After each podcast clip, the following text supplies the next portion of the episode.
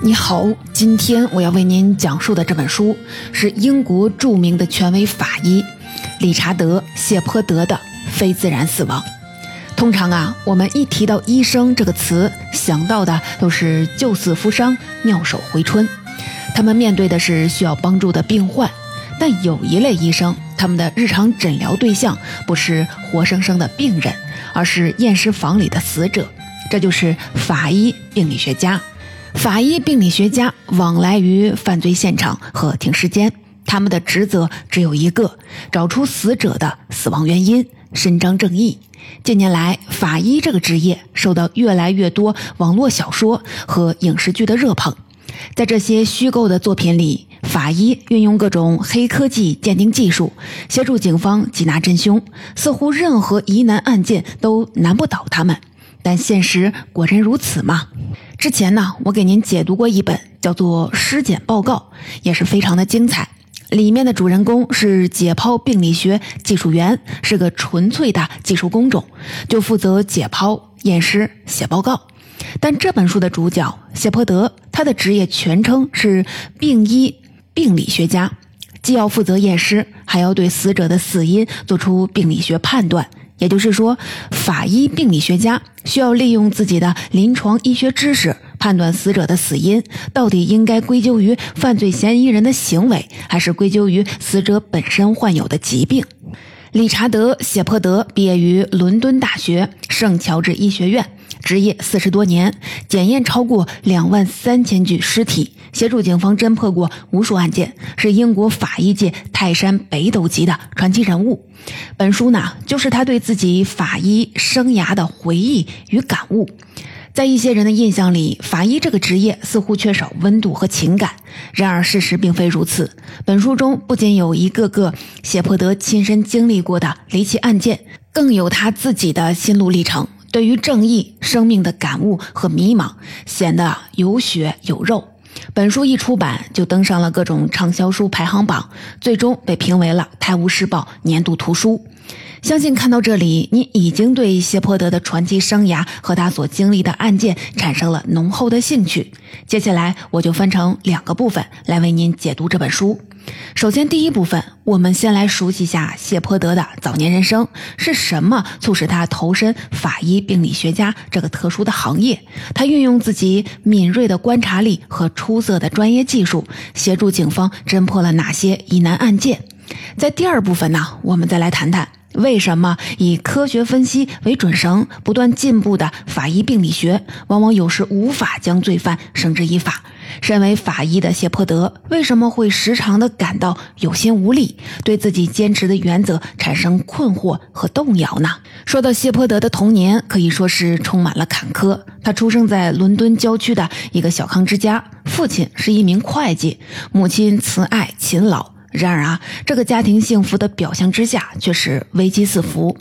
谢泼德的母亲小时候感染风湿热，造成了心脏功能损伤。谢泼德九岁的时候，母亲病情突然恶化，被迫住进了医院，并在一个多月后因心力衰竭与支气管炎不幸的去世了。母亲去世后，小谢泼德无法接受这一残酷的现实。他在书中说，可能是潜意识为了保护自己，缓解母亲去世带来的创伤，母亲在自己的记忆当中逐渐变成了一片空白。同时呢，母亲的去世也激发了小谢泼德了解死亡的冲动。他十三岁的时候，从同学那里传阅到了一本法医经典著作《辛普森法医病理学》。很显然啊，法医这种横跨医生和侦探两类职业，与犯罪分子斗智斗勇、伸张正义的形象，对谢泼德产生了强烈的吸引力。更重要的是，他觉得自己能够通过了解死亡，去实现对死亡的控制。果然啊，兴趣是最大的动力。谢泼德读书很用功，考上了伦敦大学圣乔治医学院。这时候，他的父亲再婚，父子俩关系曾经一度的疏远。谢泼德更加专注学业，尤其是解剖，来逃避家庭矛盾带来的痛苦。幸亏啊，在医学院，谢泼德邂逅了一位大学附属医院的护士，名字呢叫做珍，后来成为了他的妻子。岳父母对谢泼德也十分的关心，让谢泼德重新获得了家庭的温暖，能够集中精力专注于自己的法医事业。谢泼德考入了医学院，于1977年取得了行医资格，1987年获得医学博士学位，正式成为了一名法医病理学家。之后呢，他加入伦敦盖伊医院的法医部，这是当时英国最好的法医部门之一。职业后，谢伯德的专业知识与过硬的技术，使其成为英国乃至世界范围内首屈一指的法医病理学家。作为一名法医，谢泼德的职责就是随时响应警察局的召唤，第一时间赶往凶案现场侦查尸体，及时的对受害者的死亡原因和过程做出专业判断，帮助警方将凶手绳之以法。法医一份尸检报告，可能就会决定被告下半生的命运，所以啊，责任重大。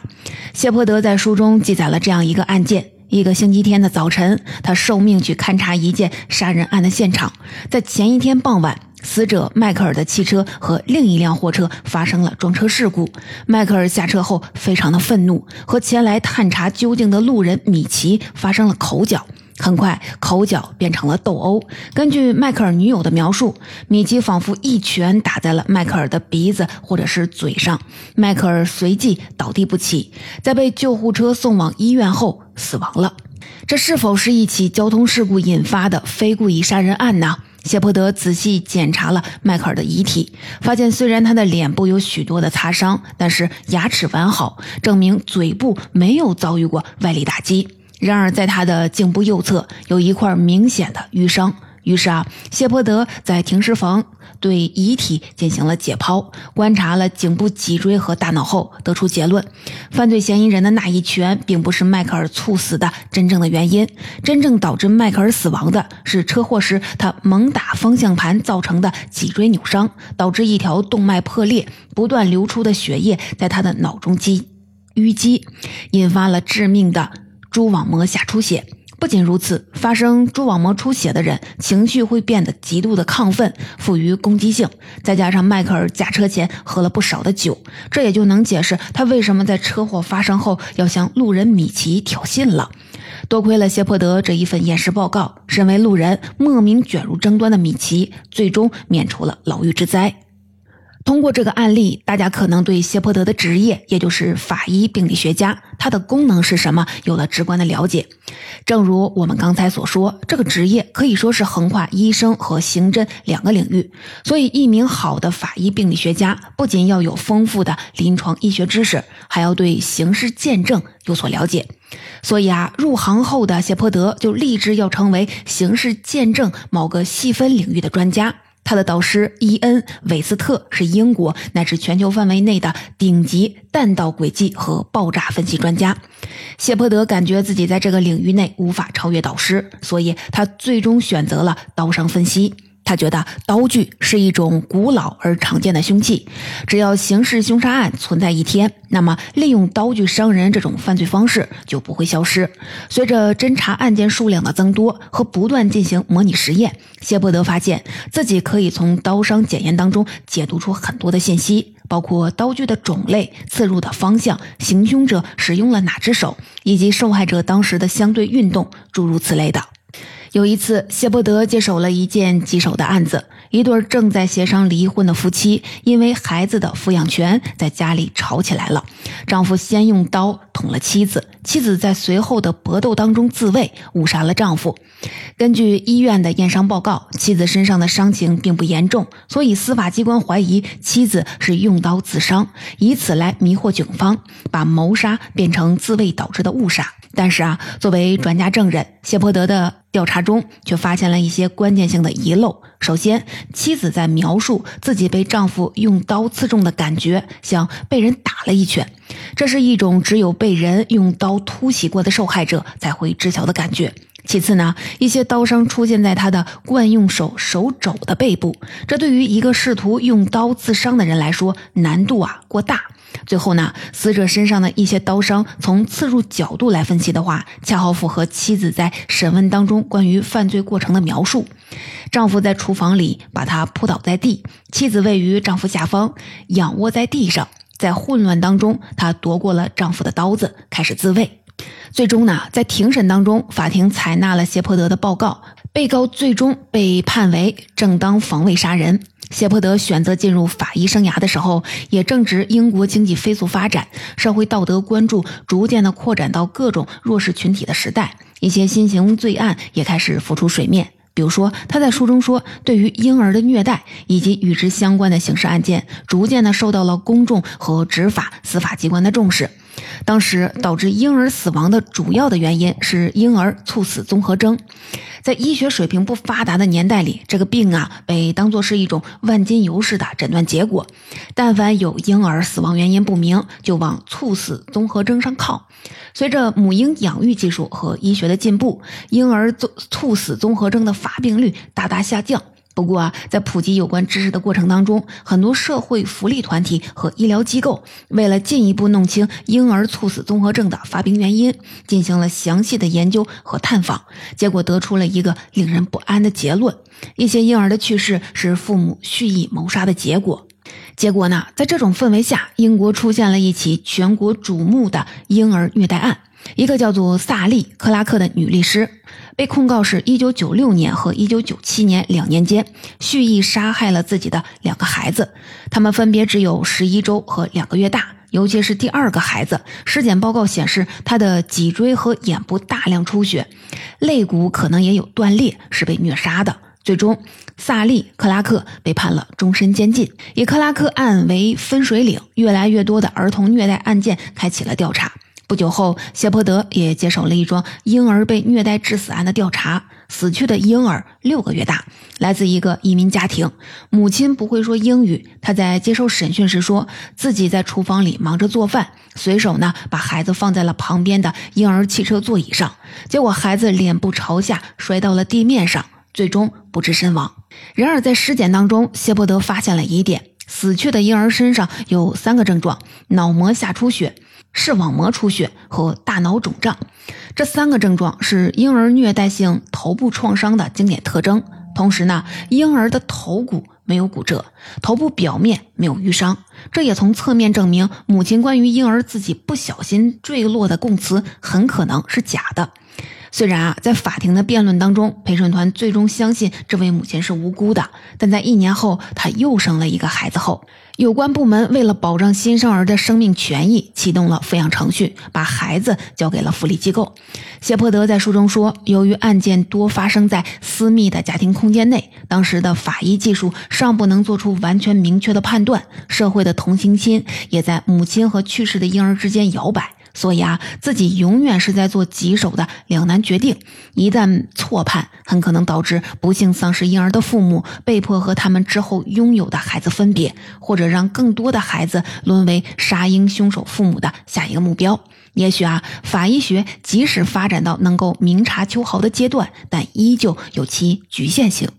在第一部分当中，我们大体对谢泼德的人生和法医职业有了一个大概的了解。大家可能会有一种感觉，法医真的是火眼金睛、明察秋毫，堪称犯罪克星一样的存在。不过啊，接下来我们就来看看，为什么谢泼德在自己长达四十年的法医生涯中，常常会感到困惑、彷徨，甚至是无力。这份特殊的工作又对他的人生造成了什么样的影响？首先，第一个问题是人情。俗话说：“人非草木，孰能无情？”即使法医也是一样的。谢伯德说，在法医病理学家的字典里，没有“惊吓”两个字，只有抽离情绪，才能冷静地探究死亡背后隐藏的真相。谢泼德在书中说自己早年家庭变故带来的疏离感，反而让自己具备了超强的心理情绪管理能力，而这正是从事法医职业最应该具备的能力之一。但是谢泼德也承认，在实践当中遵守这条原则非常的难。毕竟啊，每一具尸体都曾经是一个鲜活的生命，他们的去世让亲友悲痛欲绝。同时呢，自己也是个天性敏感、容易对他人的悲伤感同身受的人。所以啊，谢泼德刚入行的时候就感觉死亡家属的震惊和悲伤让自己无法承受，有一种发自内心的无力感。因为人类的共情思维，家属的失去亲人的痛苦也传导到了自己的内心。一场会面下来，谢伯德都不记得自己和死者的家属都说了些什么。这种煎熬曾经让谢伯德在一段时间内拒绝和死者家属会面。对于死者家属来说，法医病理学所能揭示的真相远远不够，他们往往期盼的更多。谢泼德总结说，他们倾向于听到自己的亲人在离开的时候痛苦尽可能的小，也没有错失任何抢救的机会。例如说，一个名叫阿丽娜，年仅十五岁的女孩，半夜在家中离奇去世了，家人悲痛欲绝。谢泼德在尸检之前调取了阿丽娜的医疗档案。他发现阿丽娜长期患有癫痫，但她一向按时定量服用癫痫专用药物，在尸检当中也没有发现任何外力致死的痕迹，或者先天性心脏病等致命的疾病。所以啊，阿丽娜的死亡原因只能归结为癫痫猝死。这种突发状况往往会在夜间发生，还不会伴随癫痫发病。直到今天，医学研究也没能对她的发病机理有一个明确的解释。谢泼德在书中说，阿丽娜的家属之所以坚持要一个说法，其实并不是需要知悉她的死亡原因，而是想从自己这里得到宽慰和肯定，减轻自己的负罪感。所以啊，谢泼德把情况向家属如实的相告，并特地的补充说，他的死亡并不是家属的疏忽所导致，因为即使家属听到了呼救，马上进屋抢救，也没有什么回天之力了。这时啊，阿丽娜的父亲在。坠梯当中又追问了一个问题：他遭罪了吗？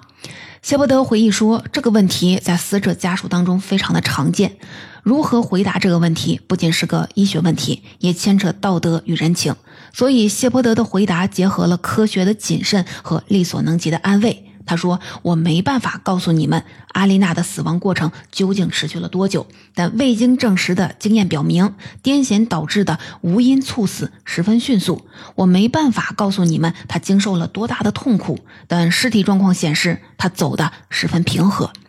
谢泼德的回答让阿兰娜的家属感到了放松和安慰。他自己也表示，经过这样的一次经历，之前自己那种惧怕和死者家属见面的念头是不对的。法医病理学家应该和亲属会面，这样不但能够提供事实，也能够提供情感上的支持，给生者以继续走下去的动力。不过啊，虽然谢伯德努力工作，力图揭开一个个死者的死亡真相，伸张正义，宽慰遗属，但另一方面，他自己却发现，这个职业带给自己成就感的同时，还产生了一个严重的副作用，就是工作和家庭之间越来越难以平衡了。由于谢伯德经常要在周末休息时间赶往案发现场。渐渐的，他和妻子的关系出现了裂痕。好强的真倒是一心想通过考试，从注册护士升级为医生。但谢伯德一旦要去现场侦查，他就只能放下手头的学习，照看两个孩子。在谢伯德做了几年法医之后，他和妻子真的关系从亲密无间开始渐行渐远，真的脾气也越来越坏。有一次，谢伯德为了修复和妻子的关系，给他买了价格不菲的晚礼服裙子和歌剧票，想和妻子单独度过一个浪漫之夜。然而，突然上司的一个电话打来说，发生了一起严重的灭门枪杀案，需要谢伯德立刻到现场勘查。最后呢，虽然谢伯德依旧陪同妻子去看了歌剧，但自己的心思已经明显的被案件所占据，所以这场约会反而以夫妻两人的争吵而结束了。最终，在若干年后，这段婚姻走到了尽头。不仅如此，很多时候令谢泼德感到气馁的是，自己通过解剖和检查得出的验尸报告，却无法在法庭上帮助受害者伸张正义。比如说，他曾经受命调查了一起离奇的杀人案，被告是个年轻漂亮的姑娘，